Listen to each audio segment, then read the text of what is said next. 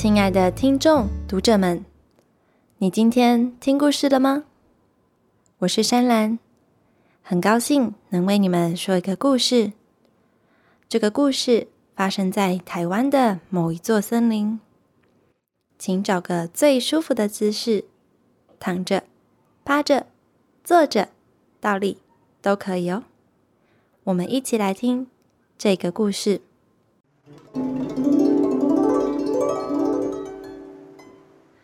在一个寒冷的夜晚，北风呜呜吹拂，悠悠森林里，一棵棵的树木，无论是大树还是小树，在寒风的吹拂下，都疯狂的摇动树枝，冻得直发抖。在这样的一个夜晚啊，没有动物发现，一棵大叶楠树的树底下，有一个小小的黑洞，洞里。传来一阵阵细微的喘气声，看向洞口，漆黑一片，似乎什么都没有。慢慢走进地洞，才发现啊，这是一条秘密的地下通道。往下爬行，再往左前进，再往右转弯，喘气的声音慢慢变大，最后在最深、最暗的地方。有一个用落叶和草屑铺成的垫子，穿山甲沙飞在上头呼呼喘气。今天呐，是他生命里最重要的一天，因为他要当妈妈了。他躺在软垫上，温柔的看着怀中刚诞生的小生命，椭圆形的小脸，长长的尾巴。两只前脚都有漂亮的五根小爪子，沙菲看着健康的宝宝，露出了满足的笑容。然而，沙菲的笑容没有持续多久，嘴角就垂了下来。他看着他的小孩，全身都是乳白色的，背上的鳞甲连一片都还没长出来，抱起来简直就跟青苔一样软。这么脆弱的小生命，要怎么走进外头危险的世界呢？因此，沙菲下定决心，一定要好好照顾它，让它长成一只坚强的穿山甲。于是，沙菲为它取了一个名字，叫做石英。他希望石英长大时，能拥有像石英一样坚硬的鳞甲。拥有像石英一样光亮的心灵。刚出生的石英只和手掌一样大。为了保护石英的安全，沙菲改掉傍晚出门觅食的习惯，变成啊在半夜出门。因为沙菲知道穿山甲的天敌常常在傍晚的时候出没，他不能让石英独自待在家，那样太危险了。这一天傍晚。石英把沙菲的肚子当做床，舒服的趴在沙菲的肚子上。沙菲也轻轻摇动身体，让石英躺在世界上最高级的摇篮里。这时，有一个不速之客悄悄靠近了大雁南底下的地洞。尖尖的脸，黑白相间的毛发，它是一只饥饿的幼獾。鼻子嗅了嗅。他发现地洞里窜出一股甜甜的香气，我闻到了烤肉的味道。幼獾说，兴奋地舔了舔舌头。他最喜欢吃的食物就是穿山甲宝宝。此时，沙菲和石英也闻到了洞口飘进一股奇特的味道。石英皱了皱鼻子，说：“妈咪，你有没有闻到一股臭味啊？该不会有动物在我们家门口乱大便吧？”沙菲说：“嘘，有个不受欢迎的客人来了，我们现在要假装不在家。”说完，沙菲搂住石英，接着将头尾向内枕。卷成一颗坚硬的球，洞口心急的右欢马上冲了进来。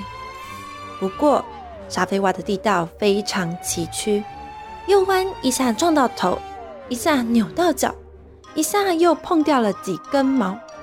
好不容易啊，才走到地洞的最深处。万万没想到，洞里居然只有看到一块垫子和一颗球，什么都没有。嗯，奇怪，我的大餐呢？有欢四处嗅了嗅。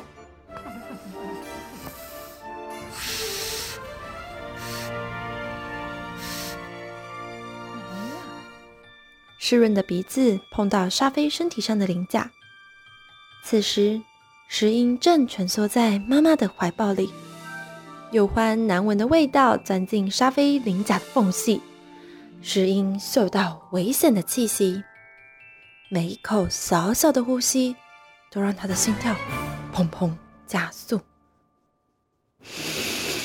好香啊！是不是藏在这块硬硬的黑色饼干里呢？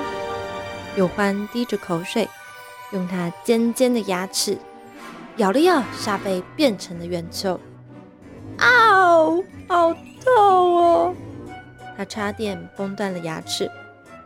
再用他刚刚扭伤的脚踢看看。啊，好痛！这次他差点骨折。无论他再怎么弄那颗球，沙贝的身体就像用强力胶封起来一样，连一个破绽都找不到。哼，穿山甲最难吃了，本大爷才不稀罕。有欢放弃了，他生气又狼狈的爬出地道口。石英探出头，嗅到有欢离开后的干净空气，他说。妈咪，右欢好凶，好可怕哦！沙菲回答：“有欢是小穿山甲的天敌，但是石英，你不需要害怕，因为右欢和我们一样，也只是按照他们种族的存在知识生存着而已。”石英好奇的问：“嗯，什么是存在知识？”沙菲慢慢说道：“我们居住的悠悠森林，从好久好久以前就居住着许多动物，他们是我们的祖先。每一个种族的祖先都为后代写下一首诗，这首诗就叫存在之诗。鼬獾有诗，穿山甲有诗，猕猴有诗，老鹰有诗。”就连人族也有诗。虽然幼獾看起来只会找我们麻烦，但他也只是遵循诗中的话语生存着而已。石英的双眼亮了起来，他仿佛看到一只很老很老、老到鳞甲都变成灰白色的穿山甲，正和蔼的微笑。妈妈。我们的祖先到底是谁啊？是爸爸的爸爸的爸爸吗？是你爸爸的爷爷的爷爷的爷爷的爷爷的。沙菲趁势搔石英的痒，投降，搞不清楚了啦。石英扭动身体大笑，沙菲罢手。石英喘了几口气，赶紧发问：“妈咪。”那我们的存在之诗到底写了什么？石英真的好想知道祖先传了什么给自己。别急，等时间到了，我就会跟你说。嗯，什么时候？明天吗？沙菲温柔一笑，没有回答。拜托，我以后会很乖。石英的双爪叫扣，沙菲慈爱的看着石英，说。别急，你要学的还很多呢。好吧，石英嘟起嘴，知道如果想要知道事的内容，必须先向沙菲好好学习。